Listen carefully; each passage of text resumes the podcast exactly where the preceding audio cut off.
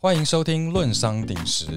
您现在收听的节目是由鼎石律师事务所所制作的节目。鼎石提供全方位的法律服务，协助客户了解所面临的问题与所应采取的应应措施。您可以浏览鼎石的官网 capstonelaw.nz 来了解更多信息。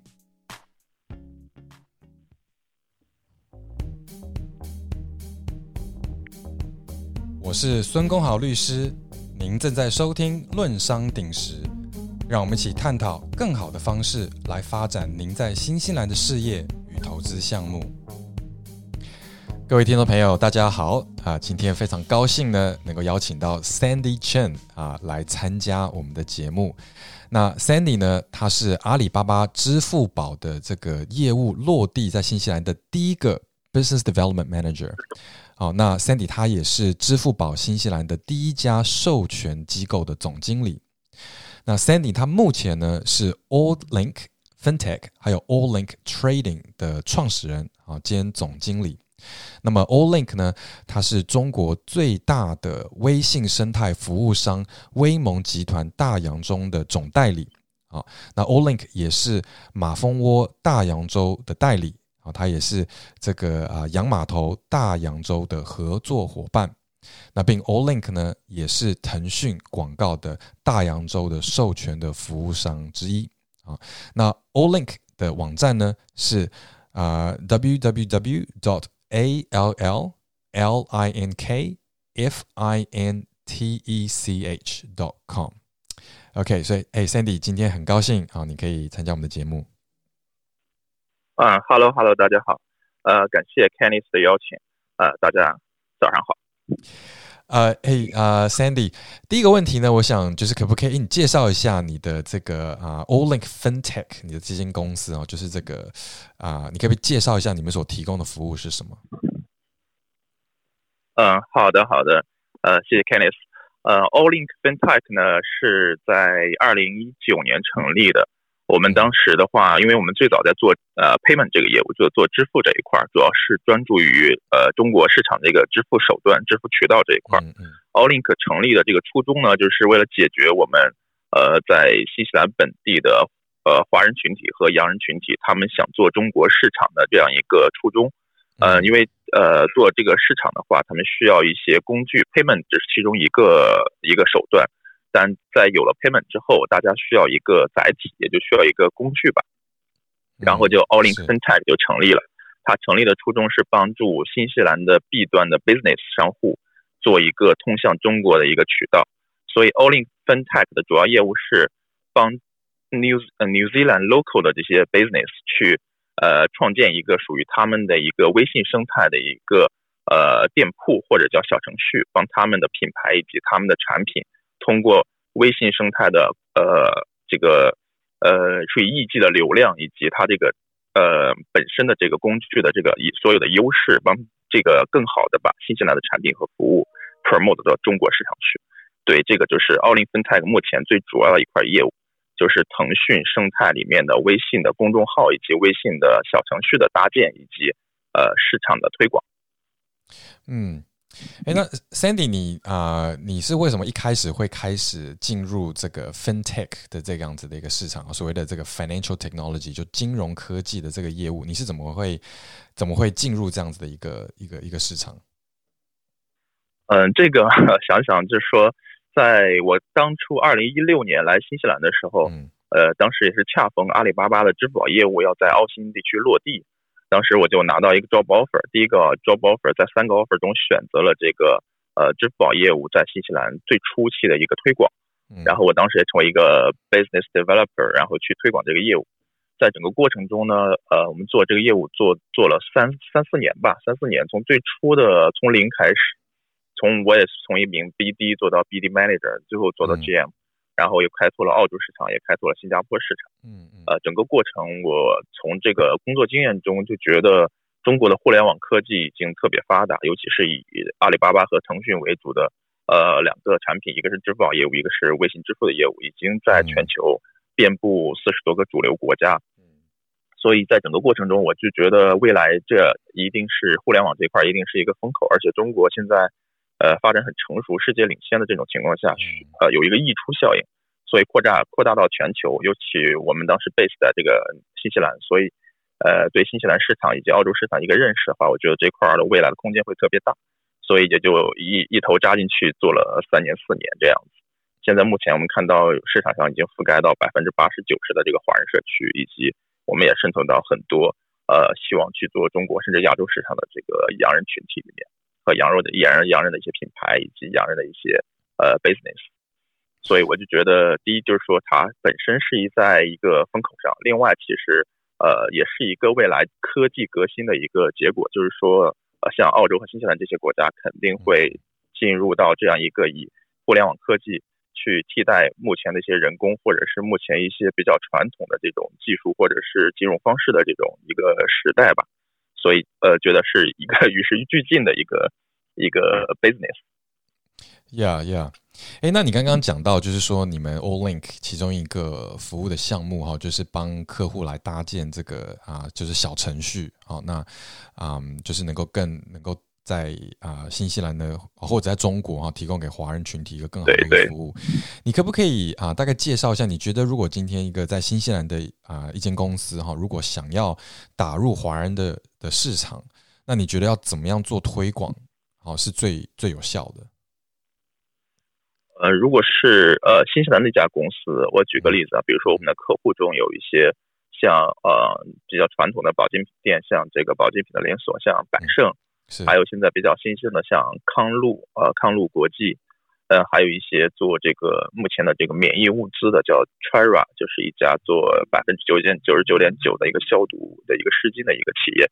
啊，他们现在目前的做法是，呃，就是说他们在新西兰做生产做加工，然后把新西兰这个已有的或者是他们自己生产的这个产品，然后卖到中国去。是，呃，对他们来说，他们目前的话，这个做法是。呃，先成立公司，或者是公司已有的，然后再加工生产，最后呃做一些宣传本地的，比如说呃我们华人这块的话，就是天维网或者先驱报去做一些曝光。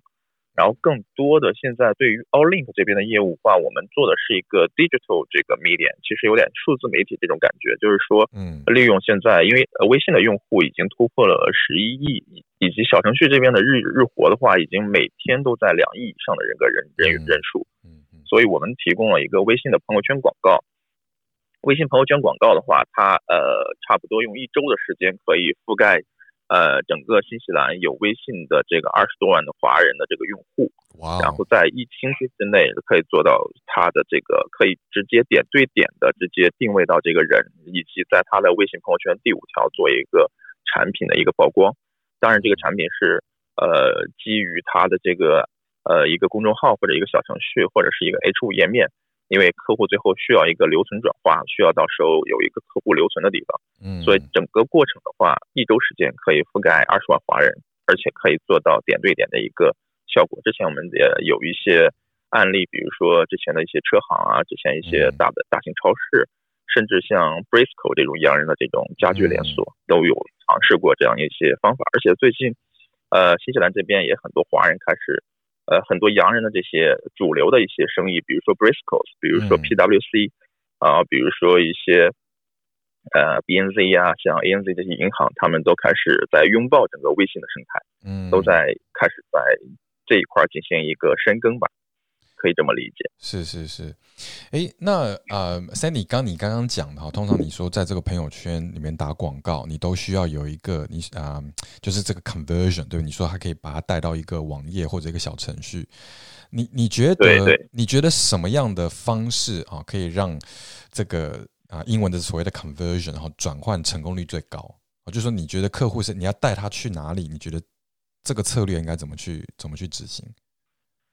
呃，其实呃，对我们来说，我们现在经验就是和数据反馈的话，最好的一个结果是，呃，这个客人本身，我们已经帮他搭建了他的一个以海外公司注册的一个公众号，嗯，然后另外的话，在公众号我们还帮他们搭建了一个商城，就是可以购物下单的一个地方，嗯，并且他已经打通了这个跨境支付以及它的物流系统的，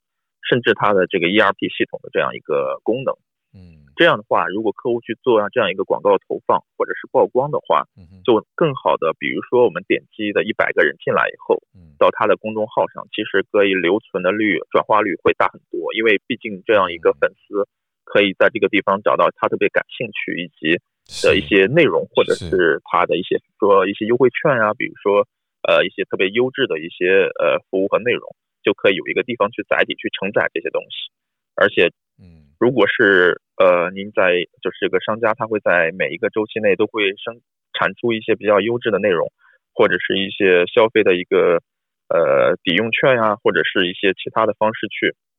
做客户的一些呃粘性的一些增加的一些方式，觉得这样的话效果会呃事半功倍。对，嗯嗯嗯，那你们是可以提供这样子一条龙的服务嘛？对不对？从从这样对对对，我们对我们都提供这些服务。嗯 OK，嗯，OK，那你觉得像，当然，因为现在这个今年这个疫情的问题哈，你觉得，嗯，对你的这个市场，你的这个这个这个生意，你觉得最大的风险是什么？然后你怎么样去，嗯，你怎么样去控制，哦，或减低这样的风险？呃，其实对于我们这个金融科技这个领域，FinTech 这个领域来讲，其实一直以来的这个风险都。呃，都在于就是说，呃，我觉得就是最大的这个风险合规这一块儿，主要在 compliance 这一块儿，因为我们这个怎么说呢，打交道最多的其实是内政部这个政府部门，所以呃，我们这一块儿会牵扯到一些资金的一些呃一些流动、一些 transaction、呃 settlement、clearance 这些东西，所以结算这一块儿，对我们来说，其实呃，疫情之前以后和疫情之后 一个道理都是。最大的风险还是来来来源于合规和法务这一个这个这个地方。Right, right, OK. 所以 I guess，不过我像你这样子的一个啊，这个 industry 可能比较好的是因为啊，这种金钱的交流，不管是啊疫情前或疫情后啊，其实都是需要的。好，所以啊，可能对对，这个 compliance 是最重要的。对于做这个 fintech 这个领域来说，所有的企业都是这样。是是是，OK。那你怎么样去控制这个风险？呃，这块的话，我们其实一直有做，比如说我们每年会做一个内审，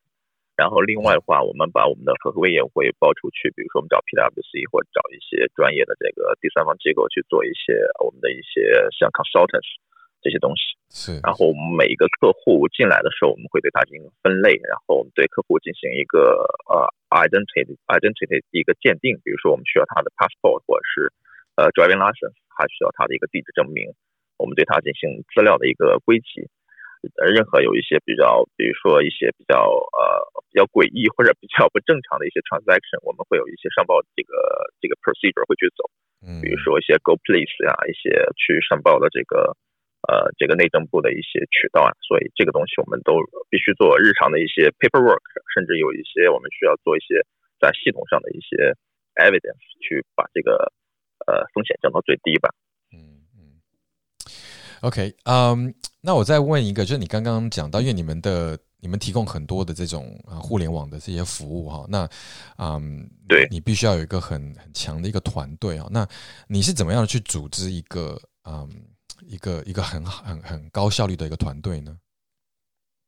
呃，团队这一块儿其实呃确实是，如果是就是像新西兰这边的话，我们的团队。呃，都必须是特别自自我驱动的，然后有一个 can do attitude 这种团队。对，所以我们一般是呃对他们有一个绩效吧，等于说赋给他给就给我们的这个员工去赋能，让他们能看到，就是说，比如说你拿到一个客户，你你签下这个客户，你会拿到什么样的一个佣金或者是一个佣金比例，然后把最大化的收益给到我们的这个我们的员工，让他们去就是彼此成就，成就员工的同时也成就了企业，所以他们都会。怎么说呢？就是说驱动性会比较强，然后在外面去跑这个市场也好，或者去呃每天去安排的满满的去见这个客户也好，甚至我们就是说分两部分，一个是 develop 这个客户，另外一个是 maintenance 这个客户的这这两部分，我们都会有一个很好的一个绩效机制，让他们去做好这个客户的开发以及客户的一个维护。呃，那 Sandy，你觉得，嗯，你觉得如果一个一个人创业哈？啊，一个这种所谓的科技的这种啊创业者，你觉得需要有什么啊特质？如果你要列出三个特质的话，你觉得一个成功的创业者需要什么样的特质？呃，成功的一个创业者啊，或者成功的创业者，我觉得是这样吧，就是最呃呃，最重要的一点就是说，呃，你做一个事情是，就是说你必须感兴趣的，然后就是一定得坚持下来。坚持的话，我觉得就是现在比较流行的词说，应该叫死磕精神。就是你不管做什么，呃，你是做金融的也好，你是做实体的也好，或者是你是做咨询的也好，就是如果您是想在哪个领域去做，那你肯定是有一个冲动，或者是你有这个初心的。但是怎么去把这个东西一直坚持下去？因为我在创业过程中，我面临到其实有很多，呃，对我个人来说，我觉得是至暗时刻吧。其实去年我就明显觉得有很多时候，我想促成一件事情，不管是呃自己也是都是亲身经历的，然后就觉得很多事情没有自己想象那么简单，或者是总是有各种你努力了百分之一百甚至两百的时候，还会有一些呃一些逆境或者是一些不如意的事情。我觉得这个就需要创业者就是一直坚持下去，然后你认准的东西你坚持下去，你看中的东西你就去跟他死磕，你这种精神其实就是很重要，一直得坚持下去。第二个，我觉得就是说，呃，我们在这个尤其是创业的这个年轻的创业者的话，我觉得就是说不要给自己设限。是，呃，怎么说呢？就是说你可以成为任何人，你可以是一个 BD，你可以是个 BD manager，你可以是一个 GM。你今天可能你出去谈业务的时候，你不管你是 GM 是什么之类的，你出去就是一个销售，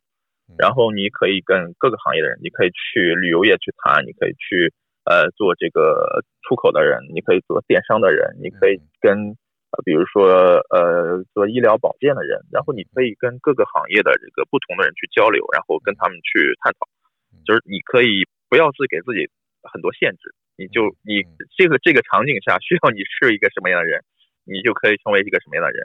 这个我觉得就很重要，特别重要。尤其对于创业者来说，初期的话，他可能需要给自己很多个角色，他可能是 compliance officer，他可能是一个 BD，啊，他可能也是个 marketing specialist。对，不要给自己设限，然后自己可能在创业初期是需要面面兼顾，什么都可以，呃，什么都可以拎得起，什么都可以做得出来的一个人。嗯嗯，这个这个我觉得是，对，是个通才，这是第二点。啊，第三点，我觉得就是说，呃，就是现在比较流行的一句话叫 “stay fresh and stay hungry”，嗯，就是你一直要保持一个像一个饥饿的一个狮子一样，你得去寻找猎物，因为只有这样的话，才能让你的这个创业的这个路一直你觉得特别稳定的走下去。嗯，就是每天醒来第一件事，我我去年的感觉就是每天醒来第一件事，我就会盯上三个客户，今天 必须要见到他们，然后跟他们进行一个面谈。嗯，就每天醒来，你都会有三十三个客户，基本上今天我要去见，就是一定要让自己有一个，就是说这个节奏感也很重要，就是说你得一直 stay hungry，一直 stay fresh，你也让自己特别要与时俱进，然后知道现在当下最近的趋势是什么，我们需要加入哪个科技的元素，或者我们需要哪种方式是去跟这个潮流，比如说现在我们要迎合呃哪些九零后还是九五后的一个需求。等于说，就是说，一定得关注前沿的一些变化，然后更好的引入一些科技的元素在你的生意之中，然后你自己也得保持一个一直以来就是觉得，呃，我得去找猎物的这种感觉，这样就我觉得很重要。是是是，对我觉得特别是现在也是因为这个疫情的关系啊，我觉得啊，所有的创业者都必须要像你讲的，必呃，you know we have to be nimble 哈，一定要去一直去啊找新的机会，然后必须要很积极的去对对去去这个去去努力啊。是的，越是疫情，我觉得越是我们得想一想，比如说新的增长点在哪里，或者我们得去呃跟哪个行业的，因为疫情的影响，我我在市场上看到也有很多。呃，之前可能没有任何联系的企业，可能走在一起了，或者是大家不同的领域可能有合作了。其实这个东西也是一个催化剂，或者是一个促进的一个呃一个功能，一个效果。就是大家得去不断的去想，我们可能和哪些企业有一些合作，然后可能会有一些新的这个东西，可能会就是趁这个大家都在这个乱局的时候会出来。嗯，是的，是的。好，哎，Sandy，今天很高兴哈，可以有这个机会可以跟你聊聊天。然后呢，嗯，希望我们下次有更多的机会，我们可以再再分享一些不同的话题。好的，好的，感谢 Kennis，感谢 Kennis。然后我今天我觉得挺好的，我们好久也没有聊天了，今天刚好有个机会。对啊，对啊。好，谢谢你啊。好，谢谢，谢谢 Kennis，谢谢大家，拜拜。